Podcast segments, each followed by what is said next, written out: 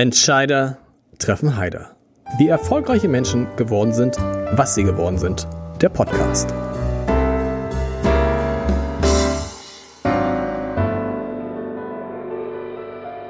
Herzlich willkommen. Mein Name ist Lars Heider und ich habe heute einen Mann zu Gast, der mir eine Mail geschrieben hat. so, so einfach, so einfach kann man in diesen Podcast kommen, denn er schrieb in dieser Mail diesen Einsatz, nachdem ich dann beschlossen habe, ihn einzuladen. Er schrieb, ich zitiere, als Notar erlebe ich es täglich, dass die Menschen mit völlig unrealistischen Vorstellungen über die anfallenden Kosten auf mich zutreten. Wir verdienen als Notare bestimmt nicht schlecht, aber eben doch offensichtlich viel weniger, als die Bürger denken. Zitat Ende. Und da habe ich gesagt, oh Gott, ich, muss, ich, ich habe auch ein falsches Bild, ein falsches Bild von Notaren gehabt. Ich mache mir Sorgen und insbesondere deswegen, ähm, Jens Jeb ist da. Jeb ist richtig, ne? Jens Jeb, Jeb ist richtig, Jens Jeb, ja genau. Jens Jeb ist da, Notar, einer von, ich sag gleich, wie wenigen Notaren in Hamburg, da wird man gleich, werden viele staunen. Und ich habe gedacht, den musst du einladen und wirklich ungelogen, zwei Tage später, zwei Tage später kam ein Brief der Hamburg, Hamburgischen Notarkammer, ich hoffe, Sie haben sie nicht abgesprochen, in dem es hieß, ich zitiere nochmal, Ihre Berichterstattung erweckt bisweilen einen unrichtigen Eindruck über die Tätigkeit der Notare und die Höhe der Gebühren. Und da habe ich gesagt, Heider, du hast ein schlechtes Gewissen, so geht's nicht weiter. Dein Notar, bei dem du immer bist, der ist auch immer nett, aber ich habe immer gedacht, die Notare, wow, wenn ich nochmal auf die Welt käme, würde ich Notar werden und würde alles versuchen, Notar zu werden. Und nun stellen wir fest, das ist alles gar nicht so toll. Und nun wollen wir überall, wollen wir gerade, wollen wir heute einfach mal, das finde ich nämlich super, über all die Vorurteile, die man ja wirklich hat, insbesondere dann, das muss ich sagen, wenn man noch nie bei einem Notar war, über die Vorurteile, wenn man denkt, meine Güte, halbe Stunde vorlesen, 5000 Euro kassieren, den Job hätte ich auch gern. Ich freue mich, Herr Jeb, dass Sie da sind. Sie müssen mal ganz am Anfang erklären, wie man eigentlich Notar wird, weil man denkt ja so, wenn man sich nicht damit auskennt, es gibt bestimmt in Hamburg, boah, 500, ach was ich, 800 Notare oder mindestens 100 und selbst die gibt es nicht, oder? Das stimmt, wir sind relativ wenig. Wie viel genau? Die ganz genaue Zahl. 70 habe ich mal irgendwie, kann das sein? Ein paar mehr sind's. Ich glaube, wir sind bei 76, aber da mag mich jetzt meine eigene Kammer dann zurechtweisen. Ganz genau weiß ich's nicht, aber äh, irgendwo in dem Rahmen. Bevor wir aber anfangen, und ich ja. erzähle das alles gerne, also um Gottes Willen, niemand muss sich äh, Sorgen um die Notare machen und ganz offensichtlich natürlich auch nicht um die äh, Notare in Hamburg speziell. Also wenn das der Eindruck wäre, der hier mitgeht, dann hätte ich einen völlig falschen Eindruck erweckt. Also uns geht's prima, uns geht's super und keiner muss sich Gedanken machen. Ähm, der Anlass war nur, und da kommen wir nachher nochmal zu, äh, äh, eine Berichterstattung, wenn das richtig wäre, was da drin steht, ja. Dann, dann wird es den Notaren noch viel besser gehen. Ja, ja besser, das wäre äh, unzumutbar viel, dann müsste ich mich schämen. Und äh, so kann ich sagen, ich schäme mich nicht. Aber ähm, erstmal zu Ihrer Frage, wie wird man Notar? Ähm, also mal ganz grob in Deutschland zwei Arten von Notaren gibt's. Es gibt die hauptberuflichen Notare, die gibt es in Hamburg und dann gibt es Notare, das sind eigentlich vor allen Dingen Rechtsanwälte, die sind Notar im Nebenberuf und die gibt's wir sind ja hier in Hamburg und haben auch viele Leser, Sie wahrscheinlich in Niedersachsen und Schleswig-Holstein. Die gibt es nämlich in Niedersachsen und Schleswig-Holstein. Und das ist in Deutschland so ein bisschen aufgeteilt. Das Hamburger System ist nicht nur in Hamburg so, das gibt's auch in Bayern, das gibt's jetzt in Baden-Württemberg, das gibt's in allen ostdeutschen Flächenländern, das gibt's linksrheinisch, aber nicht rechtsrheinisch. Also man merkt schon, da muss eine Menge äh, Tradition hinter sein. Anders ist das ja gar nicht zu erklären. Das ist sicherlich kein System, was sich irgendeiner mal so ausgedacht hat mit dieser Spaltung. Also in Hamburg hauptberufliches Notariat, auch nur Notariat genannt, weil wir nur Notare sind.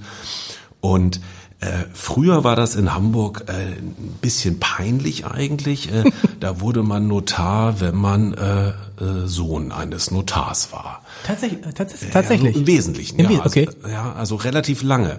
Denn ähm, äh, um Notar zu werden, musste man erstmal Notarassessor sein. Das ist heute noch so. Das ist eine, eine dreijährige Phase, nachdem man bereits Jura studiert hat, meistens promoviert hat, vielleicht im Ausland war das nochmal drei Jahre quasi Ausbildung und dafür brauchte man einen Ort, der einen ausgebildet hat. Und früher war das dann halt quasi Papas Kanzlei äh, und das war halt sehr männerdominiert. Und, und dann konnte man das tatsächlich vererben? Es war, ich meine, es ist ja vor meiner Zeit gewesen, aber faktisch war das so, bis das äh, Verfassungsgericht dem mal einen äh, Riegel vorgeschoben hat. Und äh, man äh, erzählt sich da zum Teil auch peinlich Geschichten. Aber das ist ja die Vergangenheit. Nicht? Und insofern ist es, äh, Gott sei Dank, man hat sich dann vom Saulus zum Paulus gewandelt. Und jetzt muss man wirklich sagen, also toi toi toi, das Hamburger System, würde ich sagen, ist vorbildlich. Wie wird man Notar? Es ist so, es werden eben diese Stellen zum Notarassessor, also für diese dreijährige Vorbereitungszeit, die werden ausgeschrieben. Da gibt es deutschlandweit eine, äh, eine Ausschreibung und dann kann man sich bewerben. Insbesondere Frauen werden also auch gebeten, sich zu bewerben, äh, um dann noch mehr Frauen in den Beruf zu bekommen. Wir haben auch schon eine ganze Menge. Wie viel, wissen, haben Sie es im Kopf, wie viele Frauen? Ich habe es jetzt nicht im Kopf. Männer? Aber Verhältnis? Ich, Verhältnis wahrscheinlich immer noch eher 20 Prozent Frauen, 80 Prozent Männer. Ähm, aber äh, jetzt auch nicht null, ne? Also mhm. oder so. Also das und wir haben, wir sind zu viert bei uns zum Beispiel in der Sozietät. Ich bin hier am Rathausmarkt, deswegen bin ich auch zu Fuß gekommen und wir sind drei Männer und eine Frau.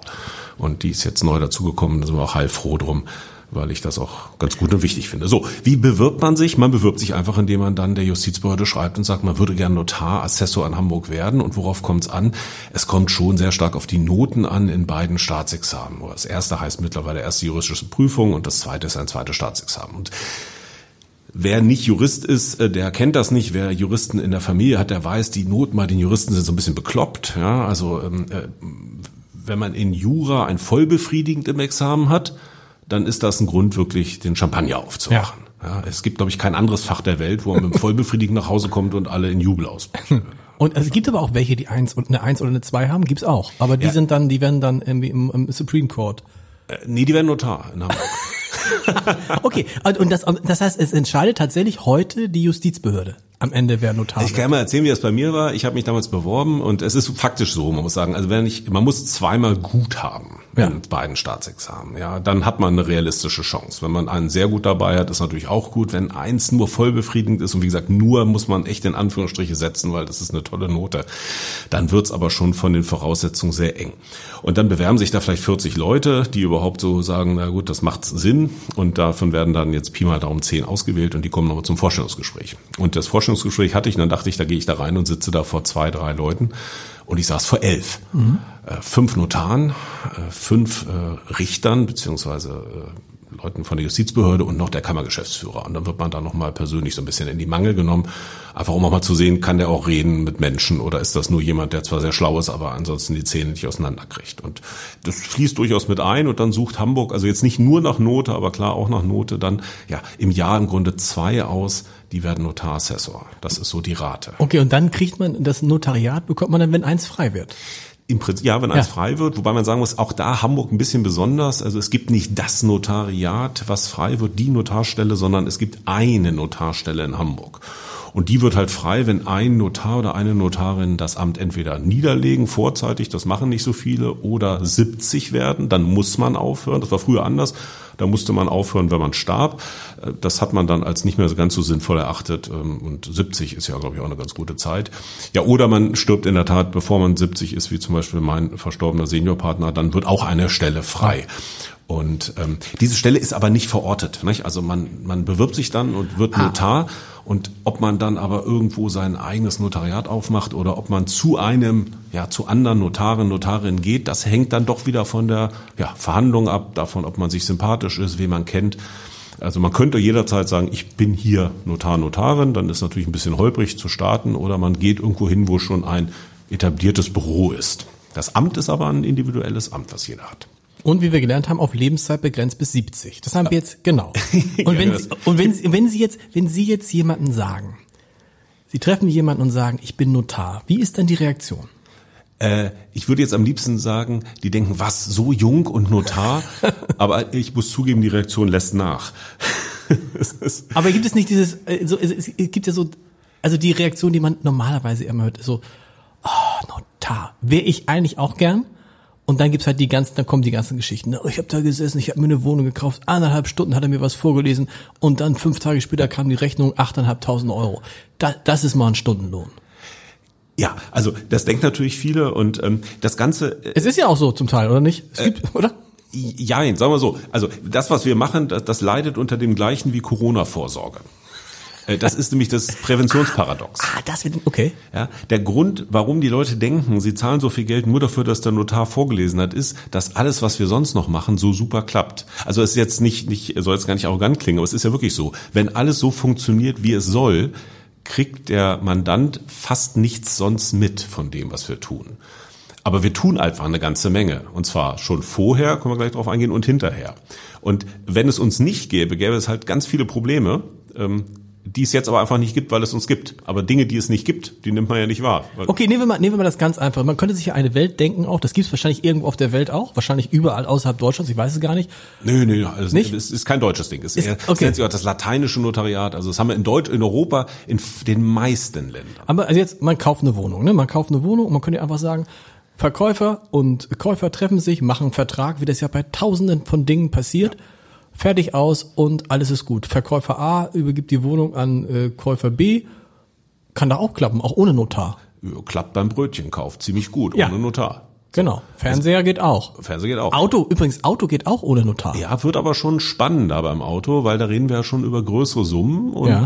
ist ja auch immer so eine Sache. Ja, wer, wer zuckt eigentlich zuerst? Also wer gibt zuerst den Schein raus und das Auto her oder wer zahlt zuerst? Okay. Das ist gar nicht so ohne. Also da ist schon eine Menge Vertrauen drin, was man haben muss.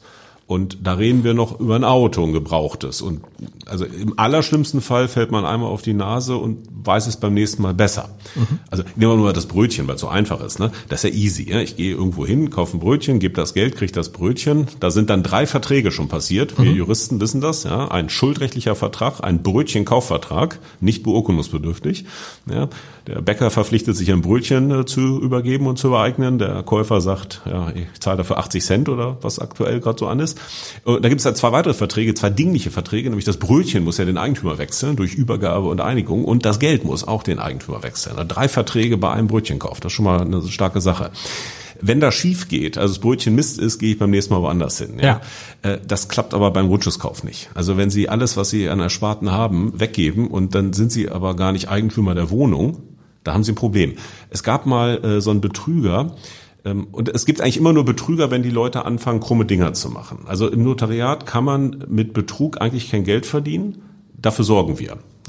Aber äh, äh ich habe mal von einem gehört, der hat sich einfach eine Villa gemietet, mhm. so für vier Wochen, und hat dann behauptet, er will sie verkaufen.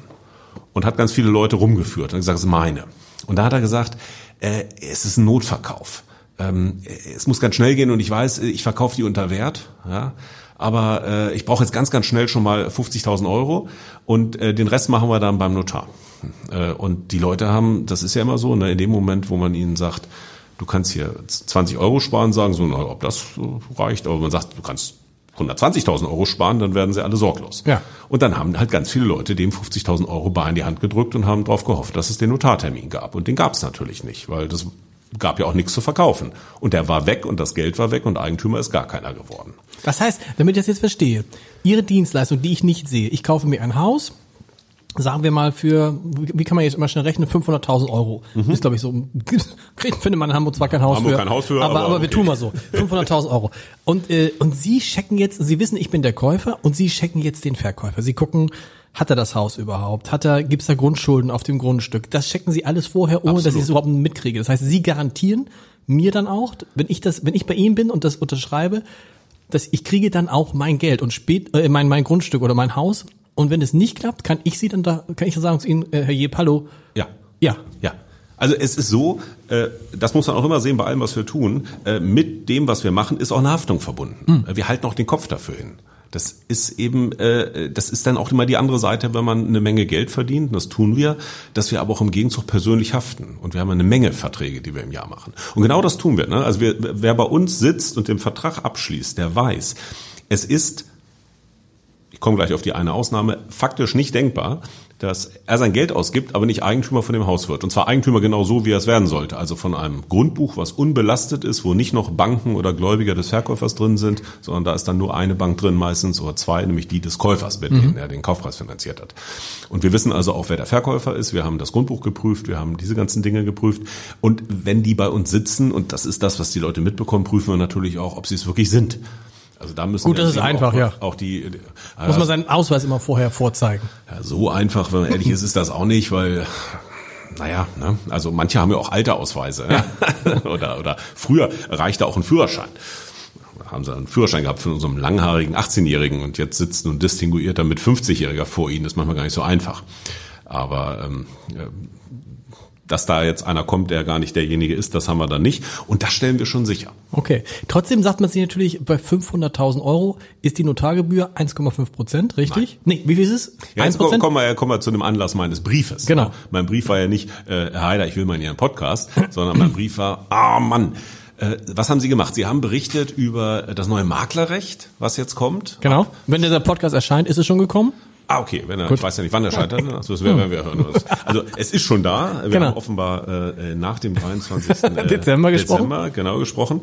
Und der 23. Dezember ist ein ganz toller Termin. Da geht nämlich neues Maklerrecht äh, wird äh, tritt in Kraft und danach ist, wenn man es mal ganz einfach macht, die Maklerkotage beim Grundschusskaufvertrag zu teilen Mhm. zwischen Verkäufer und Käufer. Es ist, wie man so denken kann, natürlich viel viel komplizierter im Detail. Ich habe da so einen kleinen Aufsatz drüber geschrieben, weil das so ein schönes Beispiel ist für für schlechtes Recht und ich habe auch so einen eigenen Podcast, der heißt Recht schreiben und da gibt's auch eine Folge, die beschäftigt sich genau mit diesem Maklerrecht, weil das eigentlich etwas ist, was relativ einfach zu regeln wäre und was der Gesetzgeber wieder mal einigermaßen kompliziert, unverständlich und auch mit vielen offenen Fragen geregelt hat.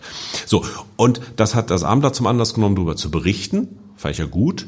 Ähm, Und da gab es eine schöne Übersicht, so eine Grafik, was kostet eigentlich der Grundschusskauf in Hamburg? Und dann gab es da eben 6,5 Prozent Makler, dann gab es 4,5 Prozent Grunderwerbsteuer, so ist das in Hamburg. Alles richtig bisher, genau. Ja. Und dann gab es so einen schwarzen Balken, der war zwar dünner als die anderen, aber immer noch ziemlich dick, 2 Prozent Notar. Ja, falsch. Das hab ich, ja- hab ich, aber eins sagte 1,5, habe ich ja schon richtig gesagt, oder nicht? Ist, sagen Sie einmal kurz, wie viel ist es denn? Es ist doch 1,5 Prozent. Nein. Sondern? Nein. Also ich habe es Ihnen, das habe ich Ihnen geschrieben. Also äh, wir haben es, ich habe es mal ausgerechnet, dann auch. Also erstmal muss man wissen, bei uns äh, es gibt keine Prozente, sondern es gibt so eine Tabelle. Ja. Also degressiv. Ja, je, je höher der Preis, desto prozentual weniger ist. Okay, fünf, wir haben jetzt ja 500.000 Euro. Ja, bei 500.000 sind wir bei unter 0,7 Prozent. Okay, Ne, statt zwei. okay. Und äh, die 1,5, das ist so ein Richtwert, so ein Pi mal Daumenwert, da ist dann auch immer meistens drin schon Die die, Gru- Grundschuld. ah, die Grundschuld mit drin. Also okay. ich kaufe nicht nur den Grundschusskaufvertrag, sondern ich bestelle auch eine Grundschuld, eine Sicherheit für die Bank. Und es sind die, und das fehlte da total, die Gerichtsgebühren drin. Also Mhm. auch das Grundbuchamt beim Amtsgericht, die müssen eine Vormerkung eintragen, wieder löschen, das kostet was. Und die müssen auch das Eigentum umschreiben, prüfen, das kostet auch was. Und wenn Okay. man das alles zusammennimmt. Dann kommt man auf diese 1,5. Dann kommt man Pi mal Daumen auf die 1,5. Manchmal ein bisschen mehr bei ganz geringen Das heißt, beim Preisen. Notar bleibt jetzt, wenn wir bei den 500.000 Euro Beispiel, die 0,7 sind also 3.500 Euro. Ungefähr, ja. Netto plus Mehrwertsteuer kommt noch oben Nee, die drauf. 07 waren schon inklusive Mehrwert. Inklusive Mehrwertsteuer, okay. Ist für, was, was, wie viel, wie viel Arbeit stecken Sie rein in so einen Hausverkauf mit 500.000 Euro? Ist das wahrscheinlich auch von bis. Ja, wobei man sagen muss, also das geht ja los schon bei dem Entwurf des Vertrages. Ähm, Das Tolle beim Notar, und deswegen bin ich auch total gerne Notar, ist, äh, stellen Sie sich mal vor, es gäbe uns nicht. So, und jetzt sind Sie Verkäufer und Ja. Sie wollen Ihre Wohnung verkaufen. Was machen Sie? Notar gibt's nicht. Sie brauchen einen Vertrag. Sie nehmen also einen Anwalt oder jemanden Genau. und sagen dem, mach mal einen Vertrag für mich, bei dem ich richtig gut wegkomme. Ja, aber ich würde auch immer sagen, bei dem eine andere auch, also, du, du, dass es fair ist, würde ich jetzt sagen. Würden Sie sagen, Ja. weil Sie auch ein netter, fairer Mensch Ja. sind. Ja, aber ich kenne auch viele, die haben da ganz spezielle Ideen. Okay. So. Und die stehen da erstmal drin. Und dann sind sie jetzt vielleicht ein Käufer, der das nicht weiß und denkt sich, das ist ja alles prima und freuen sich und denken, der, ich bin fair, also ist der Verkäufer auch fair und unterschreiben sie es. Und hinterher stellen sie fest, sie haben da eine ganze Menge Dinge unterschrieben, sind zu ihrem Nachteil. Ja. Hat ja keiner kontrolliert. Stimmt. Oder sie nehmen ihren eigenen Anwalt, den sie auch bezahlen müssen, dann prüft er das, sagt, boah, so geht das nicht. Ne? Wir müssen das ganz anders machen. Und äh, schreibt erstmal ganz viele Sachen rein, die jetzt käuferfreundlich sind. Und dann sagt aber jetzt der Anwalt vom Verkäufer, na, so haben wir auch nicht gewettet. Also vielleicht war der erste ein bisschen arg auf unserer Seite, aber der ist jetzt aber sehr käuferfreundlich. Und dann geht das so ein paar Mal hin und her. Und so werden ja auch, muss man ja sagen, richtige Verträge, große Verträge, äh, Wirtschaftsverträge ausgehandelt. Nur da geht es natürlich nochmal um ganz andere Beträge. Das heißt, der Notar, so habe ich es immer verstanden, der Notar ist, ich will nicht sagen unabhängig, aber doch. Doch, to- er sieht beide Seiten, obwohl er von einem beauftragt wird. Nee, er wird auch, also beide sind auch Kostenschuldner am Ende, ja. Beide gelten als Auftraggeber. Ich habe nicht einen. Es gibt zwar immer Also einen. Sie der- kriegen von beiden 0,7? das nicht, das einigen sich ja die Parteien. Nein, Wollte gerade sagen, Sie können das Sie können das vom- das Gesetz ändern, dann würde ich ja mal Immer nur, immer nur von dem Käufer. Der Käufer zahlt. Genau, aber das liegt daran, dass einmal das Gesetz sagt, äh, im BGB steht grundsätzlich drin, solche Nebengebühren zahlt der Käufer, aber Ja. die könnten sich natürlich auch äh, es andersrum machen, der Verkäufer zahlt die. Es macht nicht so viel Sinn, weil der das ja quasi auf den Kaufpreis draufhauen würde und Genau. dann würde der Kaufpreis ja wieder für die Bemessung der Grunderwerbsteuer herangezogen. Also macht das schon Sinn, dass das der Käufer zahlt. Aber ich bin der Notar für beide. Und äh, das muss man sagen, das gilt eben auch in den Fällen, wo ich, sage ich mal, dann habe ich ja auch, ich mache recht viel Bauträgerrecht und, und Aufteilungsrecht, also viel Wohnungskaufverträge. Und wenn ich einen Bauträger habe, der äh, etwas baut mit 40 Wohnungen und die werden alle bei mir verkauft, dann habe ich natürlich 40 mal den gleichen Mandanten da. Ja. Jetzt könnte man meinen, dann ist das der Notar von dem Bauträger. Und der ist ja bestimmt einseitig. Äh, so ist es aber nicht. Ähm, Im Gegenteil. Also ich denke mir schon bei dem Entwurf des Vertrages den Käufer mit. Das heißt, ich habe. Das ist aber ein gutes Beispiel. Aber wenn Sie 40, 40 Mal die gleichen Wohnungen verkaufen, dann müssen Sie ja nur einmal den Vertrag machen und können dann 40 Mal die Rechnung stellen.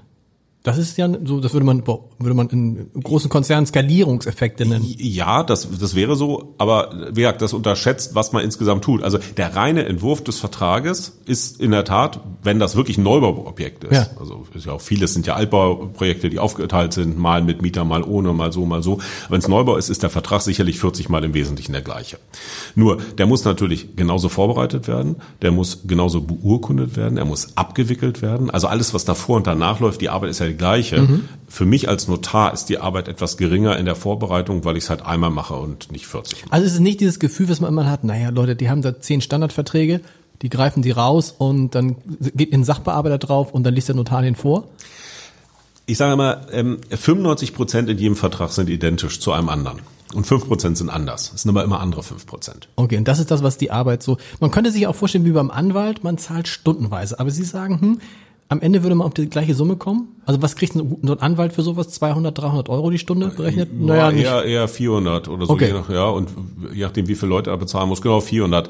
Das, das Problem ist, äh, es würde im unteren Bereich deutlich teurer werden. Ja. Nicht? Und im oberen, also die, die viel Geld haben, würden weniger zahlen. Ah, okay. Und deswegen ist das mal die große Frage, ob das so sinnvoll ist. Das ist ja, also im, im positiven Sinne eigentlich ein extrem, äh, ich sage jetzt mal fast sozialistisches System, aber es ist ja total fair das, was wir machen, wir werden eben nicht bezahlt nach Aufwand. Das heißt, wenn, wenn eine alte Frau zu mir kommt, und die kommen ja zu mir, ja, klar. und die möchte ein Testament haben und hat ganz viele Fragen und ist sich auch nicht sicher und lässt sich zweimal beraten und hat aber ein Vermögen vielleicht von, ja, gar nicht viel, 10.000 Euro. Das sind so wichtige Dinge für sie. Dann kriege ich dafür fast nichts. Mhm. Verdiene ich vielleicht 120 Euro und habe aber allein selber schon zwei Stunden in nur drei Stunden. Und Sie können ja, Sie dürfen niemanden ablehnen? Ich darf niemanden ablehnen. Sie müssen immer alles vorlesen. Ja. Also fast. Es gibt, fast. Es gibt, es gibt, ja. gibt auch Dinge, wo ich nur eine Unterschrift Genau, glaube, aber gut, genau, klar, das gibt's, okay, das gibt's auch. Aber normal, warum eigentlich? Weil die Leute kriegen es ja nach Hause geschickt, sowohl beim, beim Wohnungskauf, Hauskauf zwei Wochen vorher, Testament kann man sich zu Hause angucken. Alle haben es einmal gelesen, Nein, alle haben, haben sie nicht. Ah, haben sie, ach so. sie hätten es können, ja. Genau, also, also die Chance wäre aber da. Also, ja, ja. weiß nicht, wenn ich jetzt was nach Hause kriege, irgendwie für einen Wohnungskauf, dann lese ich es mir doch einmal in Ruhe durch. Ja, und meine, hab dann vielleicht so ein paar Fragen und sag, äh, guck mal, was heißt denn das und wie die Baustelle da und sonst was alles. Aber ach so, viele hören es dann bei Ihnen zum ersten Mal? Den Eindruck muss man gewinnen, ja. Tatsächlich.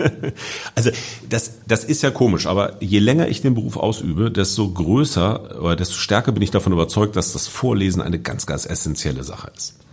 Denn das zwingt einfach nochmal dazu, sich einmal konzentriert damit zu beschäftigen und ah, sich konzentriert mit dem Text beschäftigen. Das hat vorher, haben viele einfach nicht gemacht. Mhm. Die Welt wird immer schnelllebiger, alles ist digital. Hier kriegt man was da, was da gucke ich kurz rein, ich schieb's zur Seite. Auch was, heute ist der Termin, na gut, dann lass uns los.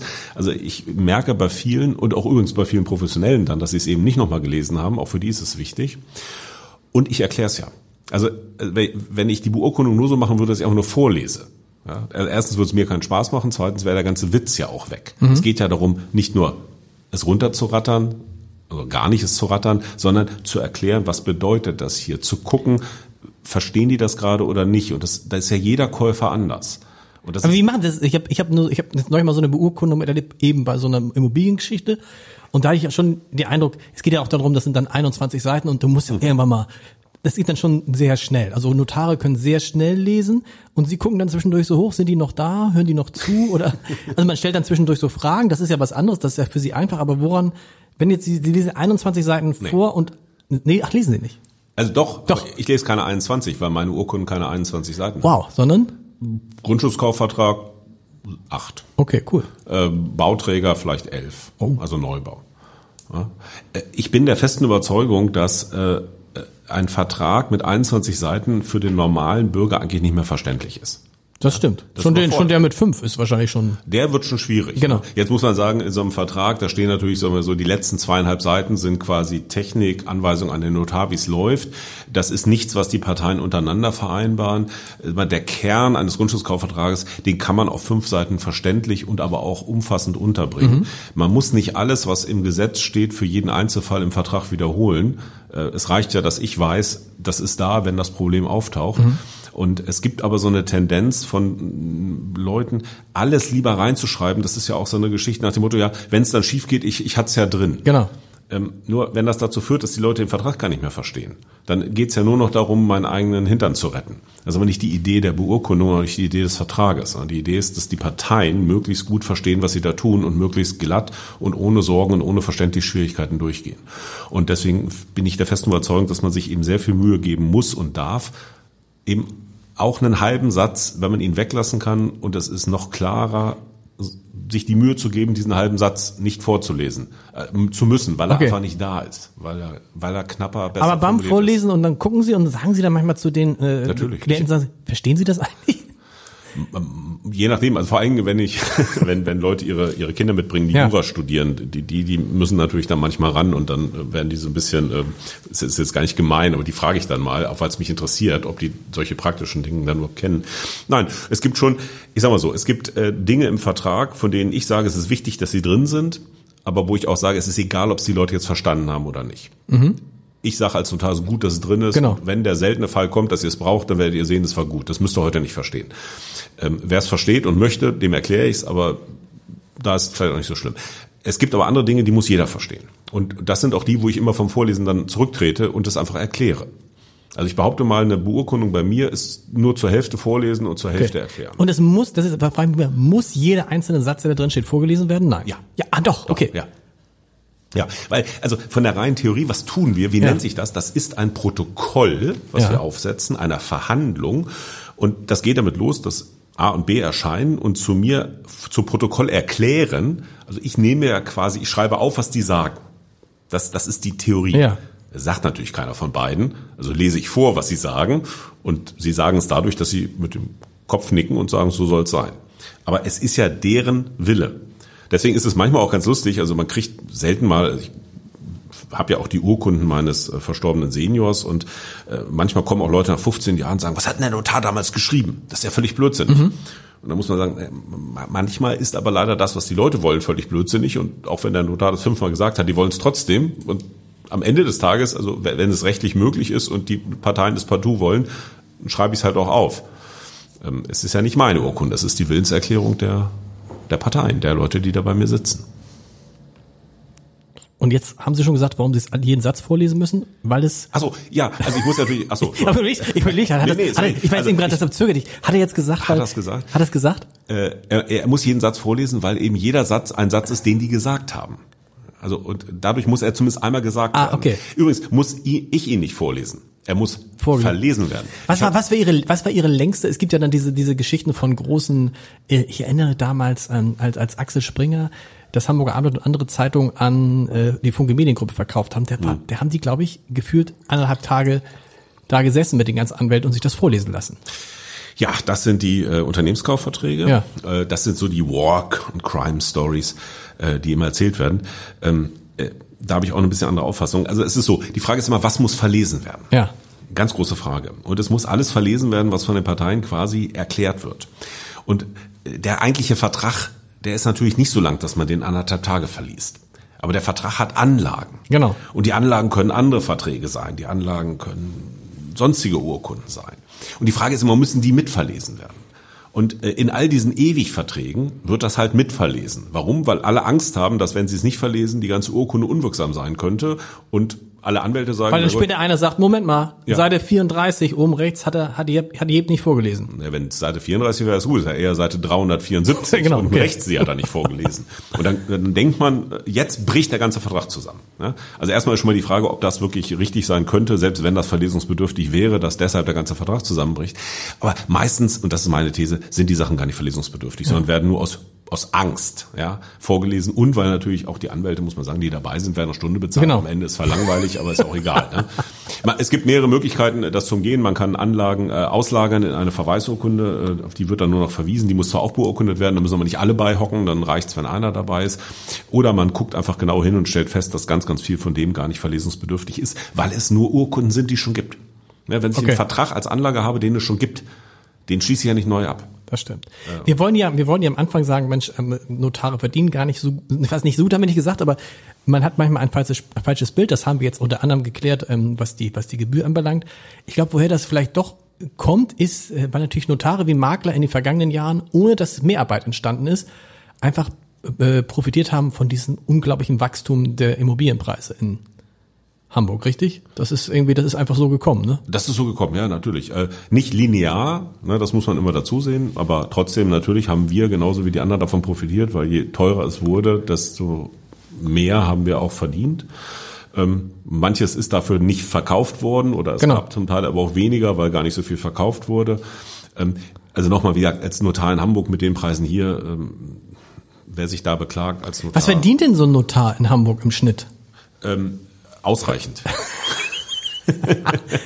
Wie viel, und wie viel Mandanten hat man dann so? Ist das irgendwie, ist ja ein, Kann man, kann man so nicht sagen. Also das ist, das ist auch unterschiedlich. Ne? Das ist auch unterschiedlich, wie man sein Notarbüro organisiert. Ne? Das gibt da solche und solche. Manche haben viel mehr Mitarbeiter zum Beispiel als wir.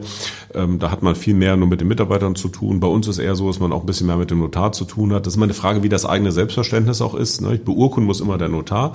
Aber wie viel in der Vor- und Nachbereitung noch der Notar macht und wie viel Angestellte, das kann man sicherlich so ein bisschen äh, machen. Vielleicht übrigens an der Stelle, weil die Geschichte ganz schön ist, ähm, mit dem Verlesen. Ich hatte mal eine sehr erfolgreiche Autorin, die bei mir war. Ich darf Ah. natürlich nicht sagen, wer es Natürlich war. nicht. Ist ja klar. Und die stieg also gleich ein mit, es war ihr erster Satz, eins sage ich Ihnen gleich, Herr Notar. Ich so, was denn? Ich lese schneller als Sie. ja. Dann habe ich gesagt, glaube ich Ihnen nicht. Sie, wollen Sie es wissen? Ich so, ja, dann lesen Sie doch Ihren Vertrag vor. Kann ich? Ich sage, ja klar. Das darf man, ne? Das darf sie, ja. Es darf jeder seinen eigenen vorlesen. Dürfte jeder seine eigene vorlesen, das macht überhaupt keinen Sinn. Nee. Und wir haben das war das einzige Mal, dann habe ich es gemacht, dann habe ich sie vorlesen lassen und habe sie halt immer an den Stellen unterbrochen, wo ich dann das erklärt habe und habe festgestellt, dass es natürlich ganz schrecklich ist, wenn ich mir meine eigenen Verträge anhören muss. Wissen Sie, was, ja, wissen Sie, was ich eigentlich das Interessanteste finde? Das ist bei Ihnen jetzt auch so. Ich glaube, das Problem mit den Notaren ist, man hat ein völlig anderes Bild von ihnen, wenn man keinen kennt. Und wenn man, wenn ich jetzt, wenn ich, wenn Sie jetzt hier gesessen hätten, ich hätte raten müssen, was Sie sind, ja, dann wäre Notar mir in drei Jahren nicht eingefallen, glaube ich. Und so ist es bei ganz vielen. Also das ist irgendwie, da, ich sag, da frage ich mich gerade auch, wo, wo aber selber so dieses Bild, dieses falsche Bild, vielleicht noch von früher. Ja, wo dann, aus, auch aus Filmen. ja, aber Filme würden mir aber so, also dann so, so der klassische Notar, Gott hab ihn selig, so Henning Foscherau. Also so ein edler, distinguierter Hamburger Gentleman, aber auch so ein bisschen distanziert irgendwie eher so, ne? Also, so, und dann denkt man so, dann denkt ihr auch, ist ja auch so, die sitzen ja irgendwie alle am neuen Wall. Aber oder rund um den Rathausmarkt sitzen ja, darf man als Notar auch woanders sitzen, aber ich kenne jetzt mit Ihnen, glaube ich, fünf Notare. Ja. Und das sind alles ganz andere Typen, als ich es gedacht hätte. Also lustig nebenbei, irgendwie auch so, also äh, eben nicht so, wie ich mir so einen Notar vorgestellt habe, noch vor 10 oder 15 Jahren. Vielleicht liegt das einfach, Ja, erstmal glaube ich, ist es ja ein, ein klassisches Ding. Es hat was mit Vorteilen zu tun. Genau. Und das haben wir ja alle. Und das ist ja das, was uns überall plagt. Ne? Dass wir sozusagen, ist ja fast das Problem unserer Zeit, Vorurteile. Ne? Was wir nicht kennen, das belegen wir mit irgendwelchen Dingen, die wir wo immer auch herhaben, bis wir es besser wissen. Und ähm, ja, ich glaube, also erstens hat sich das Bild des Notars auch verändert. Äh, Das muss man sagen. Der Notar ist viel mehr zum Verbraucherschützer geworden, als das früher noch war. Wir haben auch immer mehr zu beachten. Also es wird überhaupt nicht langweilig, wenn immer neue Vorschriften kommen. Wir immer mehr auch im, im Hinblick auf Verbraucher äh, da eingesetzt werden vom Gesetzgeber, ist ja auch gut. Und weil auch die Verträge viel länger werden. Also so ein Ehevertrag heute ist was ganz anderes als ein Ehevertrag vor 30 oh Jahren. Mensch, Ehevertrag, ich habe keinen, ist das schlimm? Es kommt darauf an, wie viel Geld sie haben oder ihre Frau und wie, Wenn beides ungefähr so gleich, dann dann ist, ist das nicht schlimm, außer ich finde trotzdem es besser, es einen Ja? zu haben, weil äh, ein Ehevertrag schützt ja davor, dass man sich in dem Moment, wo die Ehe scheitert, noch anfängt, über Dinge zu streiten. Stimmt. Und ich finde, der, äh, der Moment, wo die Ehe scheitert, ist nur echt der letzte Moment, wo man sich noch über Geld unterhalten möchte. Stimmt. Und äh, deswegen bin ich ein totaler Fan davon, Eheverträge zu machen. Ich beurkunde die auch ganz gerne, wobei das ist anstrengend. Ne? Das kann man ja auch beim Anwalt aber machen. Da muss Nee, man, muss nee, Notar. auch zum Notar, Ja, okay. beurkunde beim Notar. Äh, Und das ist anstrengend, das kann ich nur selber machen. Ähm, Und äh, das ist ziemlich komplex. Aber ich mache es trotzdem gerne, einfach deshalb, weil ich es für wichtig erachte, wobei ich immer Folgendes sagen muss. Also wenn alle ungefähr gleich verdienen nicht? und äh, oder dafür sorgen, dass während der Ehe das Vermögen auch halbwegs ordentlich gleich verteilt ist und ja, wir nicht über Riesenbeträge reden, dann kommt man auch mit der gesetzlichen Regelung ganz gut klar. Ich finde immer noch einen Ehevertrag besser, aber dann ist das nicht so dramatisch. Aber wenn man anfängt drüber nachzudenken und äh, sich dann auch mal vorstellt, ja, beide verdienen vielleicht gleich, aber dann ist die Ehe ein bisschen zerrüttet und, und er wird vielleicht jetzt mal zum Spieler und verjubelt sein ganzes Geld, ja, dann kriegt er halt am Ende die Hälfte, jetzt mal ganz banal gesagt, von dem, was sie sich so erwirtschaftet hat, obwohl sie immer äh, sparsam war. Ja. Das ist ja auch nicht das, wo, wo man sagen würde, das ist jetzt wahnsinnig fair und gerecht. Und die gesetzliche Regelung ist eben eine total pauschale. Die guckt im Wesentlichen überhaupt nicht darauf, wer hat was, wieso äh, gemacht, wo ist das Geld geblieben. Und deswegen bin Okay. ich eher für Äh, Ehevertrag, für Ehevertrag. auch wenn das nicht so wahnsinnig romantisch ist. Ich liebe dich, ich liebe dich. Der Freibetrag verdoppelt sich. Hat mal ein äh, Freund von mir zu seiner Freundin gesagt, die dann seine Frau wurde. Wollen wir noch ein bisschen beide uns äh, gemeinsam über jemand ganz anders aufregen? Sie, Ja, gerne. Sie können, Sie können, äh, Sie können ähm, äh, wählen. Äh, Über die Makler hatte ich auch schon viel in diesem Podcast, nette Menschen auch, aber da denkt man natürlich auch manchmal, ah, was hat der jetzt genau gemacht für die äh, viereinhalb Prozent? Sind das in Hamburg? Sechseinhalb Prozent, viereinhalb Prozent ja. sind die Grunderwerbsteuer. In Schleswig-Holstein ist es weniger. Und da fragt man sich auch bei dem Maklern, das ist ja vom Bundesland zu Bundesland völlig verschieden. Bei den Notaren ist es ja nicht so. Ja. Bei den Maklern ist es völlig verschieden und man fragt sich, wieso.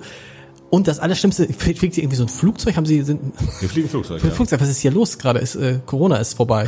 Gerade die ersten Flugzeuge heben wieder Ja, ab. wer weiß, wann das hier gesendet wird. Vielleicht ist Corona vorbei. Nein, das kann ich garantieren. Hier, wo wir jetzt sitzen, ist Corona noch nicht vorbei. Ähm, ähm, oder regen wir uns lieber über die Grunderwerbsteuer auf? Das ist ja das Ding, wo du denkst, was genau, wofür genau zahlt man diese unfassbaren, was haben wir gesagt? Viereinhalb Prozent in Hamburg, sechseinhalb Prozent in Schleswig-Holstein. Erregen wir uns lieber über die Grunderwerbsteuer. Ja. Ja, Weil das ist ja wirklich, wo man denkt, hä?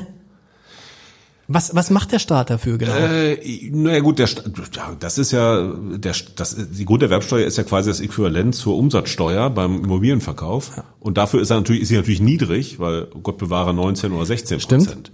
Ja, denn die gibt's ja nicht beim Genau. Immobilienverkauf. Und auf die, immerhin auf die Grunderwerbsteuer kommt nicht nochmal die Mehrwertsteuer drauf. Das ist schon mal ganz gut. Nee, ne? die nicht. Ne? Also Genau. Das ist dann die Grunderwerbsteuer. Was wir haben, wir hatten ja, wir hatten mal in, in, in, der, in der Vergangenheit irgendwann mal eine steigende Grunderwerbsteuer. Dann haben die Leute angefangen, Schmut zu machen und irgendwie Geld nebenher vorbeizuschieben. Äh, Ne? Das ist ja auch immer die Sache. Ne? Ja. Was wird beim Notar beurkundet? Was wird wirklich gezahlt? In Deutschland, Gottlob, wird genau eigentlich in 99,9 Prozent der Fälle, hoffe ich jedenfalls auch, bezahlt, was beim Notar gemacht wird. Wer das nicht macht, läuft halt das Risiko, siehe Beispiel vorhin, auf Betrüger auch reinzufallen. Äh, und dann hat man sie aber irgendwann mal, hat man die ganzen Ausnahmen, die es gab, weggeschafft und hat gesagt, die Grunderwerbsteuer ist dreieinhalb Prozent. Und dann gab es die Föderalismusreform und hat gesagt, wir wollen ein bisschen mehr Kompetenzen von den Ländern auf den Bund übertragen und aber auch was auf die Länder. Und da war die große Frage, ja, was denn, was denn, was denn? Und dann sind sie auf die Idee gekommen, ah, die Höhe der Grunderwerbsteuer. Und äh, damit ging es jetzt los, dass das in Deutschland auseinandergeht. Bayern hat immer noch dreieinhalb Prozent, deswegen wollten sie ja die Automaut haben, um Geld zu bekommen. Ähm, und äh, Schleswig-Holstein ist eben an der Spitze, auch mit äh, NRW, mit sechseinhalb. Und, Ja. und Hamburg ist bei, hat auf viereinhalb erhöht und ist da aber hängen geblieben. So ist also unterschiedlich. Das ist schon mal ein Riesenproblem. Und da muss man natürlich sagen, äh, das ist gerade, wenn man sich überlegt, äh, wann die auch mal nicht anfällt. Ne? Äh, das ist eigentlich ganz komisch. Wenn ich zum Beispiel von meinem Vater etwas erwerbe, zahle ich keine Grunderwerbsteuer. Genau. Also der, der einen Vater hat oder eine Mutter mit viel Geld und von dem was kauft, er kauft ja immer noch, der wird also besser behandelt als der, der keinen reichen Genau. Vater hat, sondern sich das selber erarbeiten muss. Gute Nachricht für die alle die, die reiche Väter haben, ne? Ja, genau. Oder also reiche Mütter. Genau. Steuerrecht ist sowieso ziemlich darauf angelegt, Ja. die, die Geld haben, weiter mit Geld zu versorgen und die, die sich hocharbeiten, denen so eher ein paar Steine in den Weg zu legen. Und äh, ich habe da mal einen Vorschlag gemacht, den, ähm, äh, der kommt demnächst in meinem Rechtschreiben-Podcast auch nochmal ausführlich, äh, wie man bei der Grunderwerbsteuer einen Freibetrag äh, einbaut. Und zwar habe ich gesagt, wir brauchen einen flexiblen Freibetrag. Einen Freibetrag, der sich wieder auffüllt. Warum? Es bringt gar nichts zu sagen, beim ersten Haus, was man kauft, gibt es einen Freibetrag, muss ich keine Grunderwerbsteuer zahlen, in Höhe von, sagen wir mal, jeder 5000 Euro. Äh, denn es kann ja sein, dass ich das verkaufen muss, zum Beispiel, weil ich woanders hinziehe. Ja. Ne? Und dann verkaufe ich es und dann kaufe ich das nächste, muss ich doch zahlen. Und ich habe gesagt, also lasst es uns doch so machen, dass quasi jeder die Chance hat, eine Immobilie, so mal ganz grob, Ja. ohne Grunderwerbsteuer zu Genau. zahlen zu haben. Und wenn Genau. er sie verkauft, dann füllt sich aus dem Verkauf sozusagen dieser Steuerfreibetrag wieder auf und den kann er beim nächsten Mal wieder nutzen. Super Idee. Und Also das praktisch allein schon die erste Immobilie. Ja. Wenn, wenn, wenn nehmen wir mal in Hamburg müssten, würde jeder, der sich zum ersten Mal in Hamburg eine Immobilie kauft, müsste viereinhalb Prozent weniger zahlen. Das könnte für viele Leute genau die Summe sein, die ihnen fehlt jetzt, um sich ein Haus zu kaufen oder eine Wohnung zu kaufen. Ne? Weil viereinhalb Prozent, also das ist auf jeden Fall Geld, ist richtig viel Geld. Jedenfalls muss man immer sagen, das ist ja Geld, was quasi nicht dem Wert der Immobilie entspricht. Genau. Also eine Bank finanziert die Immobilie, aber kriegt als Sicherheit eine Grundschuld in der Immobilie und wenn dann aber nochmal Nebenkosten über 10, 12 Prozent kommen, die hauen ja einfach drauf. Die Genau. sind ja nicht als Wert da, das ist einfach Geld, was abfließt. Und dann wird es schon problematisch. Äh, denn eine Vollfinanzierung plus Nebenkosten, die muss man erstmal hinbekommen. Und das, das, diesen Vorschlag habe ich gemacht und äh, ich finde, dann könnte man die Steuer für die anderen ruhig ein bisschen anheben, weil wer die zweite, dritte, vierte kauft, der kann auch ein bisschen mehr Grunderwerbsteuer kaufen. Absolut. Ja, aber die erste, also entweder das Familienheim oder auch die Kapitalanlage, ich wohne zur Miete, habe noch eine andere für später. Ich finde, das sollte man jedem geben. Ich habe dann auch vorgeschlagen, äh, jedes Kind kriegt genauso, sagen wir mal, diese 5000 Steuerfreibetrag. Äh, Das heißt, eine Familie mit zwei Kindern hätte dann schon mal 20.000. Hm, Das ist schon mal gar nicht so schlecht. Äh, Und in dem Moment, wenn die Kinder 18 sind und das Haus wird verkauft, dann wird aber erstmal der Freibetrag der Kinder wieder aufgeführt. Genau. Ja. Sehr guter Vorschlag. Komm. Sie erzählen Sie, Sie machen einen Podcast. Also ist das Ja. der erste und einzige Podcast, Notar-Podcast, den ein Notar macht? Ich glaube ja. Wobei der Warum machen Sie das? Warum? Ja. Ich habe früher beim Radio gearbeitet, da Okay. war ich so 17, 18, 19 in Hannover neben der Schule für ein NDR, habe da Presseschau gemacht, bin mit der Nagra mit so einem richtig schweren Bandgerät rumgelaufen, habe kleine Beiträge geschnitten und habe da immer Spaß dran gehabt und ich ich habe auch zwischendurch ein bisschen geschrieben, ein Buch geschrieben, aber ich finde dieses Format des Podcasts einfach super, weil es weil man es so nebenher Ja. hören kann, ne? Ich kann Rasenmähen und Podcast hören, ich kann kochen und Podcast hören, ich kann Autofahren und Podcast Und Sie haben ja mehrere, haben Sie mehrere Podcasts, habe ich das richtig verstanden? Ja, genau. Ich habe ein, ein, über Rechtschreiben haben wir jetzt schon gelernt. Recht schreiben, genau, da geht es Genau. um gutes Recht, gute Gesetze, zum Beispiel eben das neue Maklerrecht wird da besprochen. Oder auch die Frage, warum eigentlich die Schlange vor den Damenklos immer so lang ist und vor den Herrenklos nicht. Warum? Weil es eine Versammlungsstättenverordnung gibt und da steht drin bei einem Neubau, wie viele Toiletten gebaut werden. Und da stellt man fest, dass in der alten Verordnung, die in Hamburg immer noch gilt, äh, viel mehr äh, ja, Pinkelgelegenheiten für Männer drin sind als für Frauen. Das ist nämlich die Geschichte, das habe ich mal im Volksparkstadion erlebt, dass dann vielen Mal war mal die Toiletten der Frauen kaputt und in, auf einer Etage und dann standen die plötzlich alle bei den Männern Ja. hinter uns und sagten, wieso habt ihr so viele Toiletten? Natürlich hat man da auch noch die Urinale, das muss man natürlich fairerweise dazu sagen. Aber das ist der Grund, okay. Das ist der Grund. Und selbst in der neuen Musterversammlungsstättenverordnung ist es nur pari. Und pari reicht ja auch nicht, weil, mein Gott, bei uns Männern geht's halt leichter. Genau. Okay, Das cool. heißt, die Frauen müssen mehr kriegen und nicht Das gleich. erzählen Sie dann aber selber, Sie erzählen dann selber so kleine Anekdoten oder haben Sie jemanden zu Gast? Ich habe immer irgendjemanden zu Okay, Gast cool. und äh, bespreche das mit dem und ähm, äh, hab, bring da auch immer Vorschläge. Also Okay. äh, die Idee ist nicht rumzumeckern, sondern ganz konkrete Regelungsvorschläge zu geben, zum Beispiel das mit der Grunderwerbsteuer. Mhm. Äh, es wird auch einen geben für eine andere Erbschaftssteuer. Ähm, ich habe jetzt vorgeschlagen, da habe ich einen Fachaufsatz geschrieben, aber daraus mache ich eben auch einen Podcast, äh, ein allgemeines Mietervorkaufsrecht. Ah, Also cool. Im Moment ja, ist genau. es so, es gibt kein allgemeines Mietervorkaufsrecht. Das heißt, wenn die Wohnung eines Mieters, vermietete Wohnung verkauft wird, dann hat der Mieter kein, nicht den Anspruch, diesen Vertrag quasi vorrangig selber abzuschließen. Das gibt's nur in Fällen, wo das Haus frisch aufgeteilt wurde in Wohnungseigentum und der Mieter bei Aufteilung schon drin war und dann wird es erstmal verkauft. Und ich habe jetzt einfach mal ein System vorgeschlagen, richtig mit dem Gesetzesentwurf quasi, ne, mit dem Text, damit man es abschreiben kann, dass jeder Mieter diese Möglichkeit bekommt und wenn wir das jetzt noch kombinieren mit einem Grunderwerbsteuerfreibetrag, dann würde es halt wirklich für einen Mieter erleichtert werden, ihre eigene Wohnung zu kaufen. Cool. Zweiter Podcast ist was mit Fußball. Schiri pfeift doch. Ja. Ist der zweite Podcast. Da geht's um Fußballregeln. Und äh, äh, auf Weil Sie selber Fußballer sind oder weil Sie selber? Ja, ich habe auch Fußball gespielt, Ja. jetzt nix, äh, nothing to write home about, würden die Engländer sagen. Ähm, äh, und ich habe aber, ähm, ein, ein guter Freund von mir macht eine kleine Call-in-Fernsehsendung in Hannover, wo ich herkomme, und der, die heißt der Club der Roten Dichter. Die findet immer Montag statt. Und das ist eine Fernsehsendung so. Und da bin ich ab und zu Gast, weil ich mich halt ein bisschen mit Regeln auskenne und da Spaß dran habe und weil ich mal bei Spiegel Online so eine Serie geschrieben habe, wie man Fußballregeln verbessern könnte. Und ich habe halt irgendwann mal die Fußballregeln gelesen. Und die Fußballregeln sind 150 Seiten lang, ja, völlig unzumutbar und schrecklich formuliert. Wobei es wenig Regeln sind, glaube ich. ne? Also die, die Kernregeln sind 21 oder wie viel sind das? Ja, man kann das schwer sagen, Ja. weil das ein Durcheinander ist. Genau. Das ist eine Mischung aus Regel, aus Beispiel, aus Erläuterung und nochmal DFB-Kommentar. Ja. Also aus der Jurist, der dreht sich, na, wenn er lebt, dreht er sich nicht im Grabe um, aber ist ganz schrecklich. Und ähm, jetzt mache ich diesen Podcast immer äh, nach einem Spieltag. Der kommt dann immer Donner Sonntagabend oder Montag früh raus. Schiri pfeift doch, überall zu hören, wo es Podcasts gibt.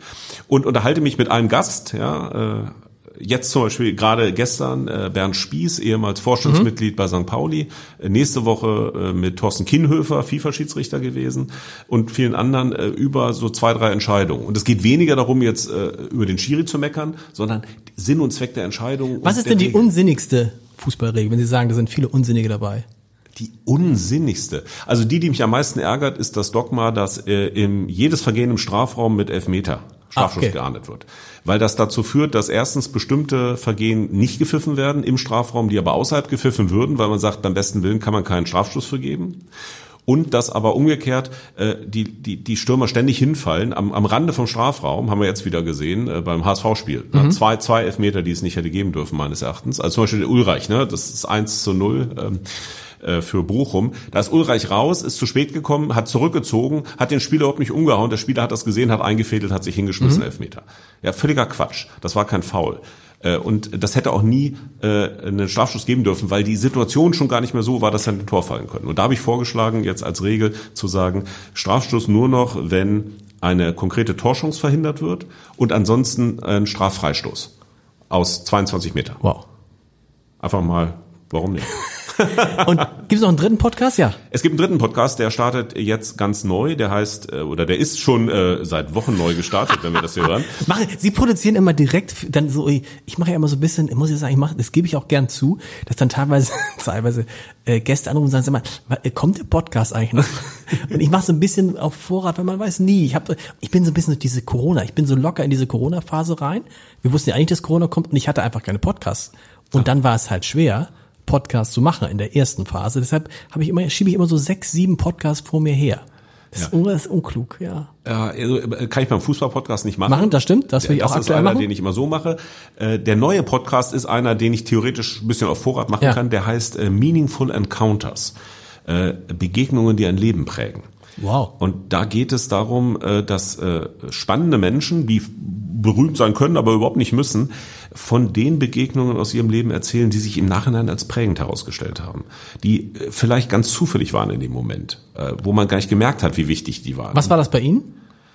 Äh, zum Beispiel jetzt ganz banal, also ich äh, habe die Bucerius Law School mit aufgebaut in Hamburg okay. äh, als, als Jurist, weil ich nach meinem Studium nicht wusste, was ich tun sollte. Ich hatte keine Ahnung. Ich habe keine mhm. Sekunde daran gedacht, Notar zu werden, nachdem ich meine beiden Staatsexamen Doktor in der Tasche hatte. Beide mit zwei haben wir gelernt, ne?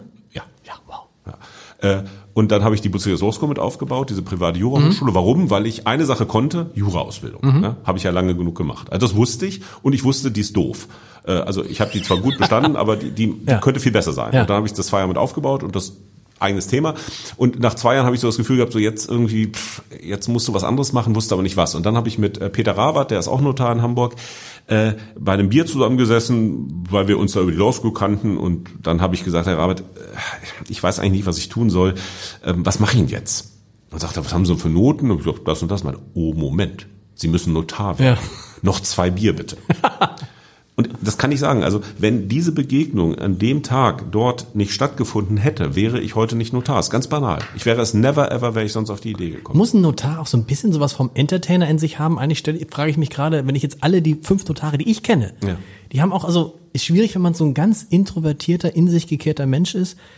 Ähm, man muss auch irgendwie witzig sein als Notar. Man muss auch so ein bisschen gut lesen können, man muss ja fast schon gut betonen können. Also Sachen sind nicht unerheblich, unerheblich oder? Also ich, ich sage immer, eine Beurkundung bei mir, in der nicht gelacht wurde, nehme ich echt als persönliche Niederlage hin.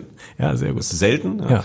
Und ich sage auch immer, dass äh, ich habe jetzt gerade eine, eine Aufnahme gemacht mit Bernd Begemann für die Meaningful Encounters und da waren wir uns einig, letztlich ist das, was, was er auf der Bühne macht als Musiker und das, was ich als Notar mache, immer auch eine Form von Performance, mhm.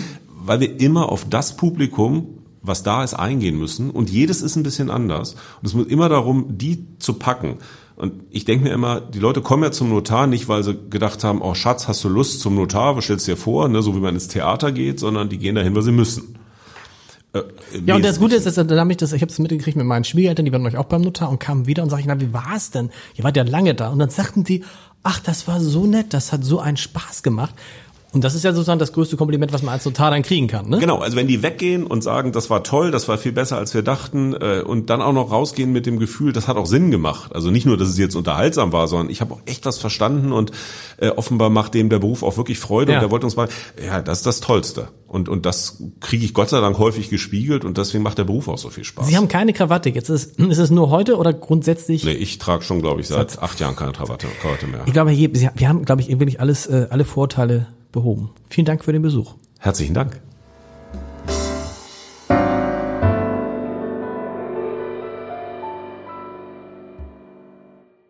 Weitere Podcasts vom Hamburger Abendblatt finden Sie auf abendblatt.de slash podcast.